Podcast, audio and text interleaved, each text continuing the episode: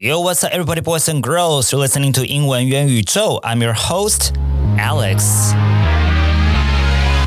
Hello, everyone. 今天我们要来谈一个非常有趣、我自己爱到要死的一个主题哦。那一开始，我想先问问你们，有没有玩过那种不能讲你我他的游戏？应该都有，对不对？就超级爆难的。那你下次试试看哦。如果你在做中文的简报的时候呢？你不能讲很多的然后这件事情，我跟你讲，这个游戏也非常的困难哦。但是有没有英文版的这样的一个游戏呢？其实说真的，我觉得如果你们要发明那种 drinking game 那种饮酒游戏的话呢，有一个绝对会让他们疯狂要喝 shot 喝到死掉，就是在讲故事的时候，或者一般就讲英文的时候，不可以用到 like 这个字。我讲的 like 不是喜欢那个 like，而是 filler 那个填充词 like。接下来我就模仿一段给你听看看，看你有没有觉得非常的耳熟哦。那接下来这个美国人呢，他刚看完一部电影，他以为会不错，可实际上就是有一点无聊跟可预测的。你听听看有没有点耳熟哦？好，他会这样说：Yeah, and I was like, I thought it would be great, but it turned out to be like, you know, really boring and like predictable. 是不是刚刚出现了？I was like turn out to be like and like predictable，就是一堆的 like 有没有？非常短的一个句子里头都出现了三次了。或者是你今天如果听美国的或者英国的 podcast，你会发现对于 podcasters 来讲啊，不讲 so 非常的困难。尤其他们在问那个 inter 呃，你可以说来宾的时候啊，他们的 guest 的时候呢，他们非常容易用。So 开场哦，为什么那个 so 其实它没有什么因果关系耶？但它就是一个他们的一个 filler 的一个填充词哦。所以同样的，如果今天他们不能讲 so 的话，他也会要一直喝 shot，然后最后就醉了。那这样的一个填充词呢，如果有学过日文或者是以前去日本玩过的人呢，应该有注意到一件事情，或是你看日剧也好等等的，像是日本人呢，你们问他们问题的时候，我发现哦，他们第一个吐出来的句常常是。So this net，或者是 a do this 他们会这样子接一个问题哦。就即便他们有马上的答案可以给你，他们还是习惯填充一个 so this net 这样子的一句话。那到底是什么东西啊？刚刚不管是 like 还是日本的 so this net，还是我们中文的没有意义的然后，有些人可能说那是一个不好的一个口头禅或讲话习惯哦。可是我们广义来讲，都可以把它叫做。conversational fillers 或是 filler words，那更语言学一点点，有些人会把它叫做 discourse markers 啊，discourse markers 这个专有名词你们不会，其实没有关系。好，那它可以是一个字啊，或是一个 phrase，甚至一个声音，right？这一些 filler words are words, phrases, or sounds that fill up space in writing or conversation without adding substance。 什么意思呢？其实，在写作当中也会有，只是比较常见的在口说当中。它其实不会为你的句子加上很大的任何的意义哦，只是在语气上有可能会有小小调整，但在文意上面其实不会有大幅度的变动啦。那大部分的时候会使用 filler，其实用久很多都说是一个习惯哦。像是你们可能会发现，我自己的英文也有一个 filler 叫做 right，好，这我没有办法，这个是我真的听了蛮多的 podcasters，然后是美国人的，然后他们都有这个。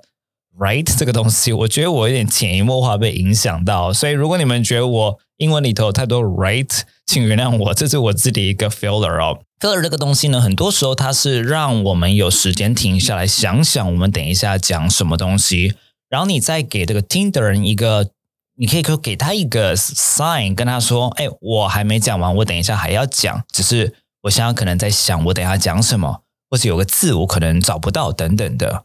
那这样的一个 filler word 呢，你知道吗？其实它真的是不只是美国人哦，加拿大人呐、英国人呐、澳洲人呐都非常的多。像前阵子呢，真的是蛮久以前了，就网络上有爆红一个叫“显然地”，他们说“显然地”叫 apparently kid，因为这个孩子这个小朋友呢叫 Noah Ritter。那这个来自英国的小男孩呢，有一次他就在游乐园的时候呢被记者采访，然后呢，你知道吗？他在一个短短的一分半的访问当中哦，出现了将近要十次的 apparently 显然的，那所以后来呢，这个华文世界呢就给他一个绰号叫显然地哦。那个记者啊，他单纯就只是问说啊，What do you think about the ride？你觉得呃，他可能坐一个云霄飞车或等等的。好，问他如何，然后那个小朋友就说，That was great. Apparently, I've never been on live television before, but apparently sometimes I don't watch the news because I'm a kid. Apparently, every time, apparently 就一直 apparently 这样子。然后记者就说，Tell me about the ride. How was the ride? Oh, that was great because apparently you're spinning around. Apparently，他就一直 apparently 这样子。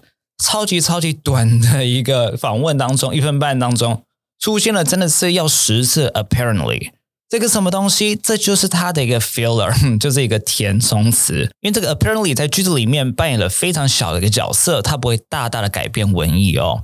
那所以接下来呢，我就给你更多的 examples，让你理解一下这些 fillers 到底长怎样。你以前可能都有听过。So apparently the word apparently is on the list。当然。apparently 在 list 上面。那还有哪一些表达或者字是 filler 呢？例如 ，He's just not listening, you know。来这边的 you know，我想有一些人好喜欢讲 you know，like you know, you know，一直 you know 到你想跟他说 I don't know, right? Stop saying you know, right？有点烦。像这种 filler 有时候用太多，真的会让人家觉得很烦。因为这边的 He's just not listening，其实不一定要加 you know，只是那个 you know，他有时候可能只是想要制造一个互动的感觉。这也算是一种 filler。还有什么呢？I literally saw my phone like one minute ago. I literally saw my phone like one minute ago. 好，我一分钟前我才看到我的手机耶。I literally 这边的 literally 跟后面的 like 都是 filler。你应该听过很多母语人士会喜欢讲 literally，right？还有什么呢？So my question for you is 这个好，So my question for you is，这边的 so 是没有什么因果关系的，可是很多的母语人士他们很喜欢在句子的前头 就加了一个 so，好，这也是一种 filler。还有什么呢？他们会说，Well, let's hold off on that discussion for now. Well, let's hold off on that discussion for now.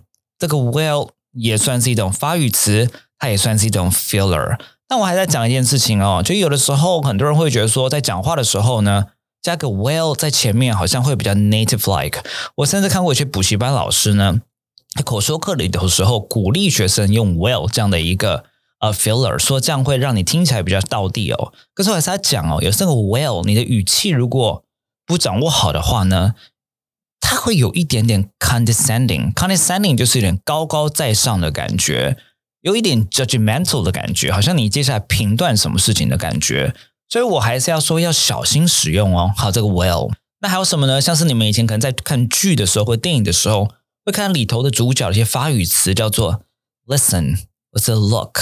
那这个 look 或者 listen，其实广义上来讲，它也算是这种 filler，但它的 function 它的功能其实算是有的，它算是一种 attention catcher，就是它有点像是。给听的人，给你的 interlocutor 知道说，OK，我要讲话喽，OK，我必须要你的 attention，OK，好，所以这一些都是蛮经典的 examples of fillers。那 fillers 它全部都是缺点吗？的确，它会有一些缺点，在使用的时候，它会让你听起来可能感觉有点紧张，没有自信啊，或者是有的时候是不是觉得你好像没有准备完善，才需要有那么多的 filler 辅助啊？或者是 if you're making a really professional presentation。它可以让你听起来有一点点不专业，and sometimes they can even impede comprehension。它有时候会影响到听的人的理解。不过，不过，不过，它还是有一些优点的啦。As a strategy，就是它可以帮助你抢时间。It buys you time to organize your thoughts and ideas。它让你给你时间去组织你的想法或是一些 ideas，right？Or when you're thinking of a word。你如果今天还在想一个字，你想不到的时候呢，有的时候借的一些 filler 是一个不错的方式哦。啊，当然呢，fillers can make your conversation more casual，它可以听起来比较轻松一点点。所以你今天如果不想非常非常 formal，然后你想要比较口语一点的话呢，其实加这些 fillers 也是 OK 的。那，最后一个像是有些 filler 会帮助你去 engage the listener，是制造这种跟听的人之间的互动感，不管是我刚刚的。Right？还是 You know？Right？因为我都尝试去问你的看法，问你的建议。我不是在这边自己这边讲自己的，我有个听众的，所以我要跟你互动。那有的时候这种 filler 好，它会达到这样的一个好处，所以它一定是有 pros，那当然也是有 cons 的。好，所以当是有 pro 的时候呢，其实它算是一个不错的 communication strategy。但就像是 as with anything else，所有事情都是这样子，其实使用适量是很重要的。OK，不要过度使用了。好了，希望你们喜欢今天的内容。那如果你想要今天的 podcast 讲义的话呢，你只要在 Instagram 的动态帮我分享 podcast 一小段内容，再 tag 我的 IG Alex Wan English，我就寄给你喽，会是一个 Dropbox link，里面的讲义都会自动更新哦。好了，那我们下周见喽，See you next week，拜拜。